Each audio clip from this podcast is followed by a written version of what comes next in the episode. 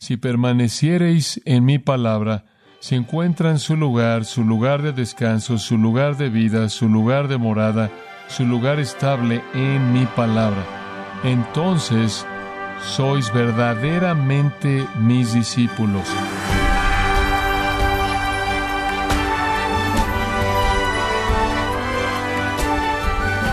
Queremos darle las gracias por acompañarnos en este subprograma Gracias a vosotros con el pastor John MacArthur.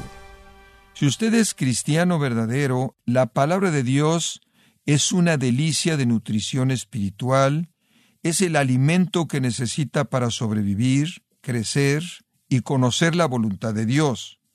Por lo tanto, dado que la palabra de Dios es tan importante, de qué manera la proclama y la defiende cuando es desafiado por los incrédulos.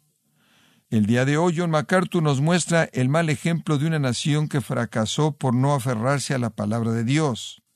Parte de la serie presentando una defensa para la Biblia, aquí en gracia a vosotros. Para nosotros que somos creyentes, entendemos que nuestras vidas espirituales que domina nuestras vidas físicas y todo aspecto de la vida, se alimentan de manera exclusiva y única por la palabra de Dios. Para los creyentes, el único alimento para el alma es la escritura. Esto es presentado para nosotros repetidamente a lo largo de las páginas de la Biblia. En el Salmo 1 leemos, Bienaventurado el varón que no anduvo en consejo de malos, ni estuvo en camino de pecadores, ni en silla de escarnecedores se ha sentado, sino que en la ley de Jehová está su delicia, y en su ley medita de día y de noche. En el Salmo 19 leemos acerca de la Escritura las palabras que están registradas ahí, que son más deseables que el oro, que el oro refinado, y dulces más que la miel y que la que destila del panal. Y se nos instruye a dejar que las palabras de nuestra boca y la meditación de nuestro corazón sean aceptables ante ti, oh Jehová, mi roca y mi redentor. Y eso significa que las palabras y las meditaciones de nuestros corazones, para que sean aceptables a Dios, reflejan su palabra. Pase al Salmo 119 por tan solo un momento. Quiero apuntarlo unos cuantos versículos de los 176 que constituyen ese salmo. El Salmo 119 se remonta al Salmo 1, comienza de una manera muy parecida. Bienaventurados los perfectos de camino, los que andan en la ley de Jehová. Bienaventurados los que guardan sus testimonios, que le buscan con todo el corazón, no hacen iniquidad, los que andan en sus caminos. Tú has ordenado tus preceptos para que los guardemos diligentemente. Oh, que mis caminos sean establecidos para guardar tus estatutos. Este es un hambre, este es un clamor que sale del corazón del Hijo de Dios, porque la ley de Dios está en el corazón. Versículo 15 del Salmo 119, meditaré en tus preceptos y consideraré tus caminos. Versículo 16, me deleitaré en tus estatutos, no olvidaré tu palabra. Versículo 35, hazme andar en el camino de tus mandamientos, porque me deleito en ellos. Pasando al versículo 72, leemos de una manera parecida del hambre de corazón de un hijo de Dios, la ley de tu boca es mejor para mí que millares de oro y plata. Versículo 97, oh cuánto amo yo tu ley, todo el día es ella mi meditación. Versículo 113, aborrezco a los de doble ánimo, pero amo tu ley. Versículo 131, abrí mi boca y suspiré porque anhelé tus mandamientos. Versículo 161. Príncipes me persiguen sin causa, pero mi corazón está asombrado de tus palabras. Me regocijo ante tu palabra como uno que encuentra gran botín, aborrezco y menosprecio la mentira, pero amo tu ley. Siete veces al día te alabo, debido a tus ordenanzas justas. Aquellos que aman tu ley tienen gran paz. Versículo 167. Mi alma guarda tus testimonios y los amo excesivamente. Ahora, esta es una expresión profunda del amor de un hijo de Dios por la palabra de Dios. Esta no es una persona perfecta. El versículo 176 termina el salmo con un testimonio. Me he desviado como una oveja perdida. Busca a tu siervo porque no me olvido de tus mandamientos. Me acuerdo de ellos, los amo, los anhelo, tengo hambre de ellos, pero no siempre los obedezco. Lo que es verdad acerca del creyente verdadero es que ama la palabra de Dios. El cristiano verdadero ama la palabra de Dios. En el Nuevo Testamento encontramos esto una y otra vez indicado en las palabras de nuestro Señor, por ejemplo, en el octavo capítulo de Juan. Él dice en el versículo 31, Si permaneciereis en mi palabra, si encuentran su lugar, su lugar de descanso, su lugar de vida, su lugar de morada, su lugar estable en mi palabra, entonces sois verdaderamente mis discípulos, discípulos reales, discípulos reales, macetes, saletes. Los discípulos genuinos viven y permanecen en la palabra porque es su único alimento espiritual. En Juan 14, versículo 15, Jesús dijo, Si me amáis, guardad mis mandamientos. No solo habrá un amor por la palabra de Dios, sino que habrá obediencia a esa ley desde el corazón con gozo y prontitud. Primera de Juan, capítulo 5, todo aquel que cree que Jesús es el Cristo es nacido de Dios, y todo aquel que ama al Padre ama a aquel que es engendrado por él. Por esto sabemos que amamos a los hijos de Dios cuando amamos a Dios y hacemos sus mandamientos. ¿Cómo puede usted saber si es un hijo de Dios? Usted ama la ley de Dios y usted obedece sus mandamientos.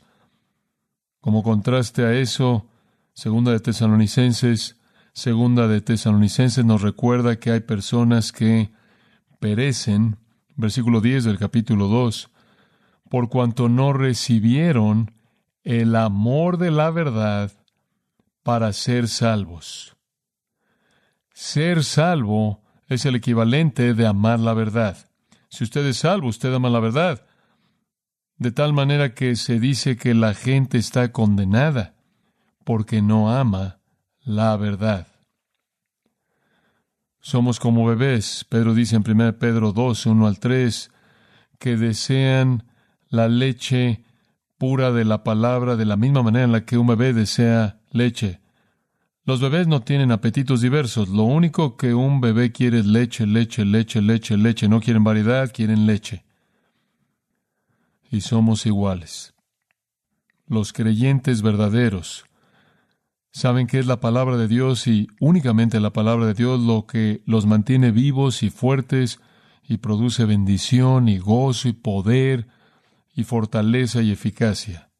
En una ocasión, en Juan capítulo 6, un grupo de discípulos abandonó a Jesús después de que les había dicho algunas cosas difíciles y Jesús vio a aquellos que se quedaron y dijo, ¿acaso queréis iros también vosotros? Y Pedro dio la gran respuesta para aquellos que se quedaron. ¿A quién iremos? Tú y solo tú tienes palabras de vida eterna. Encontramos nuestra vida en la palabra de Dios. Es llamada la palabra de vida y aquellos que están espiritualmente vivos aman la palabra. Les encanta alimentarse de la palabra, tienen hambre por la palabra de Dios porque solo ella provee la verdad que les trae satisfacción. La indiferencia a la escritura no es una marca de regeneración. La indiferencia a la escritura no es una marca de salvación. La indiferencia a la escritura es una marca de muerte espiritual. Y yo creo que en todas las generaciones, incluyendo esta, la verdadera iglesia de Dios, los que realmente son redimidos, tienen un hambre desesperada por la verdad quieren que la palabra se les alimente, quieren que se les enseñe la palabra, que se les predique, quieren que la palabra se les explique con toda su riqueza y profundidad. Pero eso no es lo que reciben en la mayor parte del tiempo. El estudio serio de la palabra de Dios el trabajo duro, diligente en el texto de la Escritura, en los idiomas originales, y pasando por la analogía escritura, la analogía de la escritura, conforme se explica a sí misma por los 66 libros, la diligencia que se demanda para que eso produzca el tesoro rico no es el interés de la mayoría de las personalidades cristianas populares.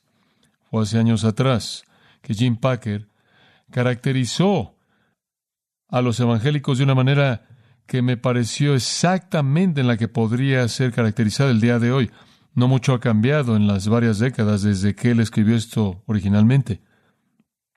Esto lo escribió en la introducción a una reimpresión al director cristiano de Richard Baxter. Esto es lo que Packer dijo al caracterizar a los evangélicos. Él dijo, es egocéntrico, simplista, degenerado, es pronunciar hechizos a medias.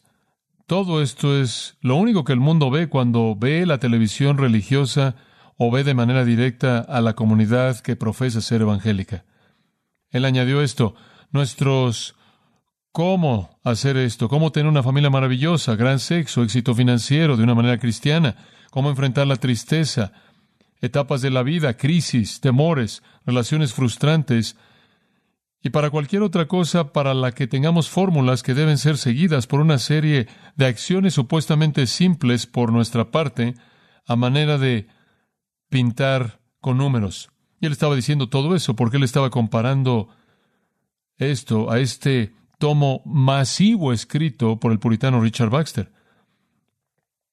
Va más allá de un millón de palabras aplicando la escritura a la vida cristiana. Él añadió, la obra de Baxter es un nivel elevado de sabiduría inteligente, teológicamente integrada, con una claridad sin paralelos que deja perpleja la mente. ¿A dónde va la gente en la actualidad para encontrar enseñanza en la palabra de Dios que los deja boquiabiertos? ¿A dónde van para encontrar enseñanza de la palabra de Dios que es exacta, inteligente, los reta, teológicamente rica, saludable, integrada, clara en su veracidad? R.C. Sproul sugiere en una de las publicaciones recientes de su revista que nuestra sociedad está incrustada en una mediocridad soberbia. Somos mediocres y nos da gusto. Estamos orgullosos de ello. Todavía hay eruditos que trabajan duro, mentes que trabajan duro en la ciencia la tecnología y la investigación de varios tipos.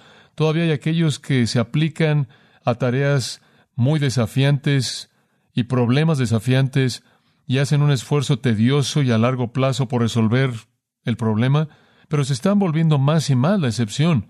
No estamos produciendo ese tipo de personas al paso que solíamos hacerlo en nuestro sistema educativo, porque nuestra sociedad ha redefinido la educación. La sociedad en general se ha conformado con lo que es rápido y lo que es barato, con la música basura, el arte basura, la literatura basura y la manera de pensar basura. Nuestra sociedad es satisfecha de manera demasiado fácil, es entretenida demasiado fácil, la excelencia, la verdad y la belleza que solían ser el trío de virtudes humanas han sido reemplazadas por lo que es chistoso, lo que está de moda y lo que es lindo. Y tenemos mediocridad a montones porque la queremos. Habiéndole dado la bienvenida con los brazos abiertos, no solo aceptamos la mediocridad, la anhelamos. Y la iglesia se acomoda a la sociedad. ¿Quiere mediocridad? Se la vamos a empacar. Le vamos a dar mediocridad, le vamos a dar la mediocridad evangélica. Vamos a eliminar lo trascendente. Vamos a hacer un lado lo bíblico, Vamos a quitar lo teológico, vamos a quitar la verdad demandante profunda de la Escritura y vamos a alimentar a las masas muertas de hambre por la mediocridad con mediocridad. Y al hacer eso, vamos a validar, certificar esa mediocridad y esa superficialidad que define a nuestra sociedad. Entonces usted tiene a personas que no toman nada profundo de manera seria, no solo han encontrado un lugar en la sociedad, han encontrado un lugar en la iglesia. Los pastores hoy día están más preocupados por ser simpáticos y estar de moda y que la gente los acepte están comprometidos con la inteligencia y la creatividad y el estilo y no están interesados en los rigores demandantes de escudriñar la palabra de Dios y proclamar las profundidades de sus verdades gloriosas, porque piensan que la sociedad necesita lo que la sociedad quiere. ¿Qué tan lejos hemos caído? J. I. Packer escribió otra introducción, él escribe muchas. Esta fue una introducción a teología puritana. Él dijo esto. No parece posible negar que los puritanos fueron los más fuertes simplemente en donde los cristianos evangélicos en la actualidad son los más débiles. Aquí tenemos a hombres que eran de poder intelectual sobresaliente, en quienes los hábitos mentales promovidos por la erudición sobria estaban ligados a un celo ardiente hacia Dios y una familiaridad profunda con el corazón humano. Todo su trabajo revela su fusión excepcional de dones y gracias, en donde los puritanos llamaban al orden, la disciplina, la profundidad y el detalle.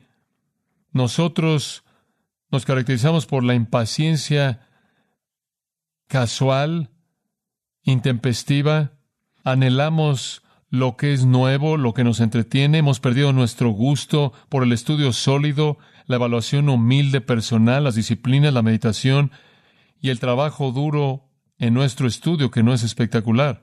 De nuevo, en donde el puritanismo tenía a Dios y a su gloria como su centro unificador, nuestra manera de pensar gira en torno a nosotros mismos como si fuéramos el centro del universo. Y entonces él escribe, al evangelizar predicamos el Evangelio sin la ley y fe sin arrepentimiento, enfatizando el regalo de salvación y suavizando el costo del discipulado. No es sorprendente que tantas conversiones profesas se han disuelto.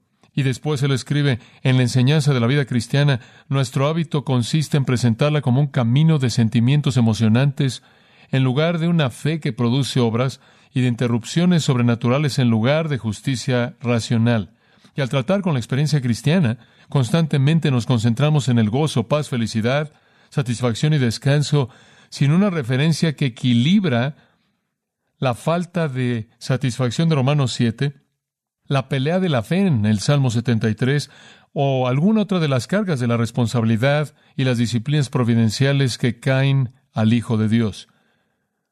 La felicidad espontánea del extrovertido a quien no le importa nada llega a ser equiparada con la vida cristiana saludable y los extrovertidos felices en nuestras iglesias son alentados a volverse personas que están satisfechas en la carnalidad mientras que las almas santas de un temperamento menos sentimental son llevadas casi a la locura porque no pueden manifestar emociones de la manera prescrita. Fin de la cita.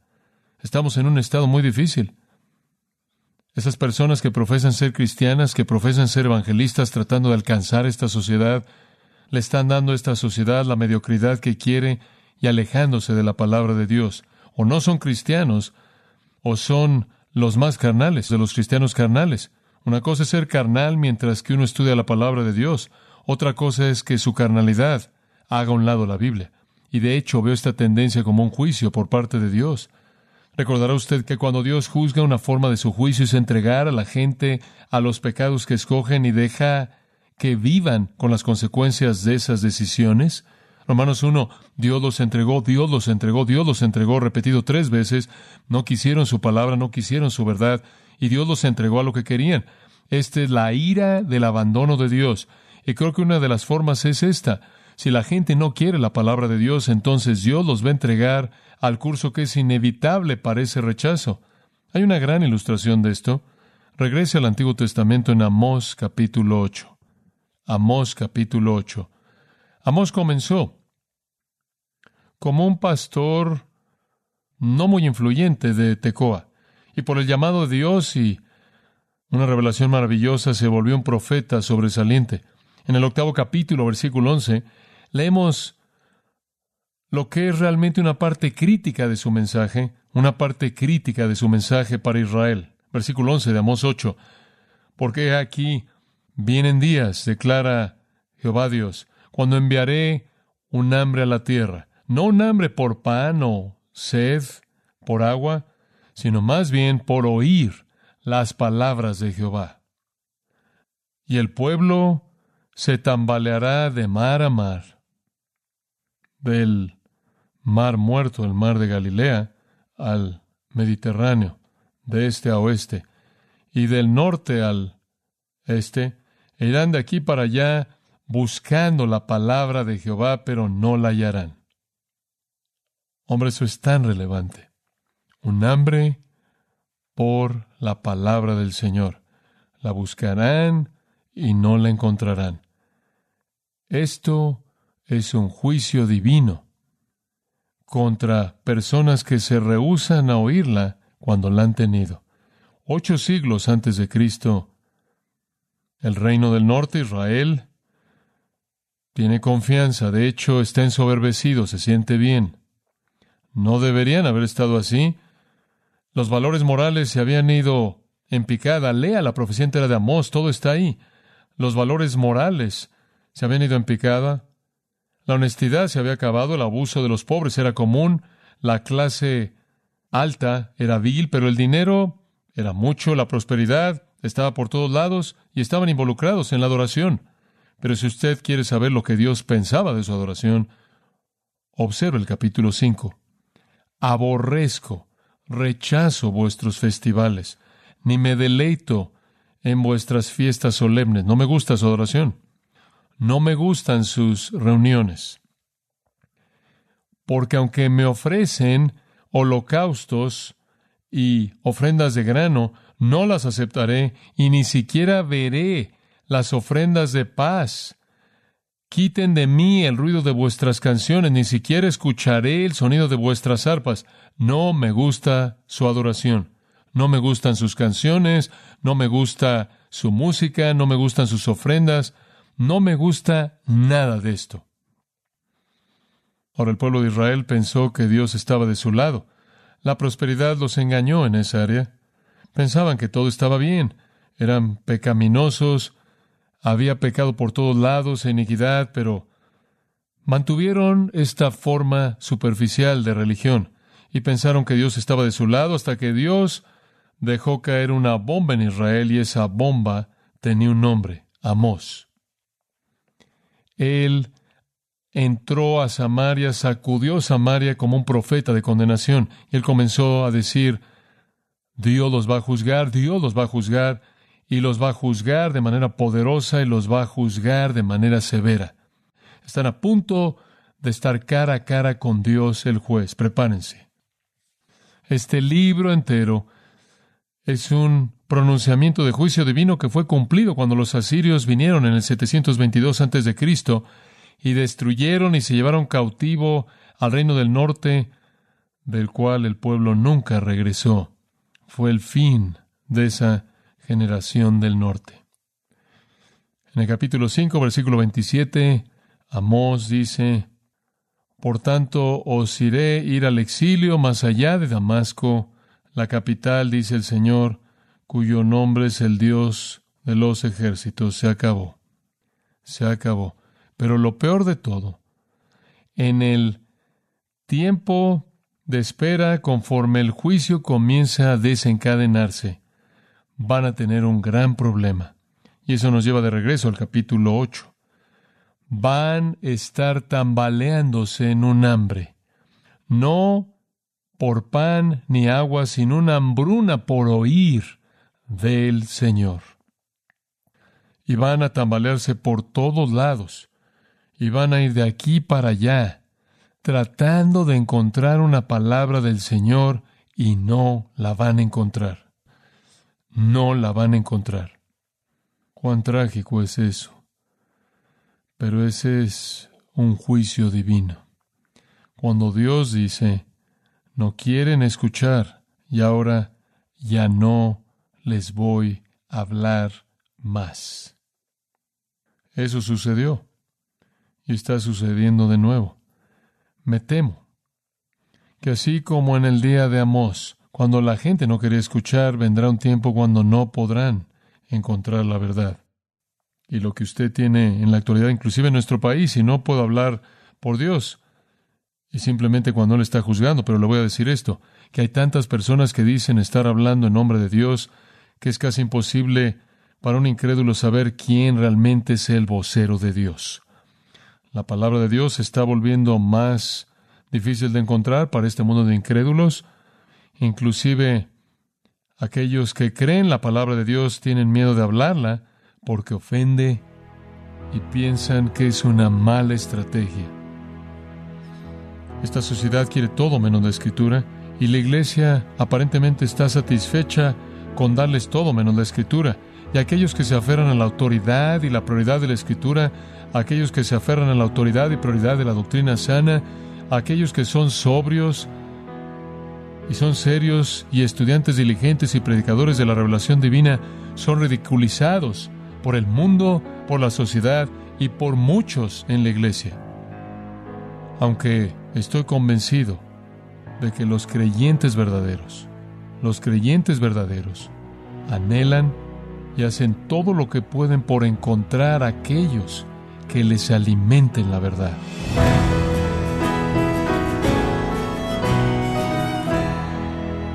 John MacArthur nos mostró cómo defender la Biblia dando argumentos para contestar los ataques en contra de la suficiencia y autoridad de las Escrituras en la serie presentando una defensa para la Biblia aquí en gracia a vosotros. Estimado oyente, le invitamos a leer el libro Verdad en Guerra, escrito por John MacArthur, donde lo equipa a pelear por la verdad, desmantelando los ataques del enemigo hacia la misma. Lo puede adquirir en gracia.org o en su librería cristiana más cercana. Y también le comento que puede descargar todos los sermones de esta serie presentando una defensa para la Biblia así como todos aquellos que he escuchado en días, semanas o meses anteriores, animándole también a leer artículos cristianos relevantes en nuestra sección de blogs en gracia.org. Si tiene alguna pregunta o desea conocer más de nuestro ministerio, como son todos los libros del pastor John MacArthur en español o los sermones en CD que también usted puede adquirir, Escríbanos y por favor mencione la estación de radio por medio de la cual usted nos escucha en gracia a vosotros. Es importante conocer no solo el país y ciudad de donde usted nos escucha, sino también la radio. Para quienes contactan nuestro ministerio por primera vez, pueden solicitar una copia del mensaje de promoción sin costo alguno, un mensaje por oyente únicamente. Si usted vive en los Estados Unidos o Puerto Rico, escríbanos a Gracia Vosotros, P.O. Box 4000, Panorama City, California 91412. O puede escribirnos a través del siguiente correo electrónico radio arroba en nombre del pastor John MacArthur, nuestra coordinadora de estaciones Marilina Caruli y del personal, le damos las gracias invitándole para que nos acompañe en la próxima edición para continuar desatando la verdad de Dios un versículo a la vez, aquí en Gracia a Vosotros.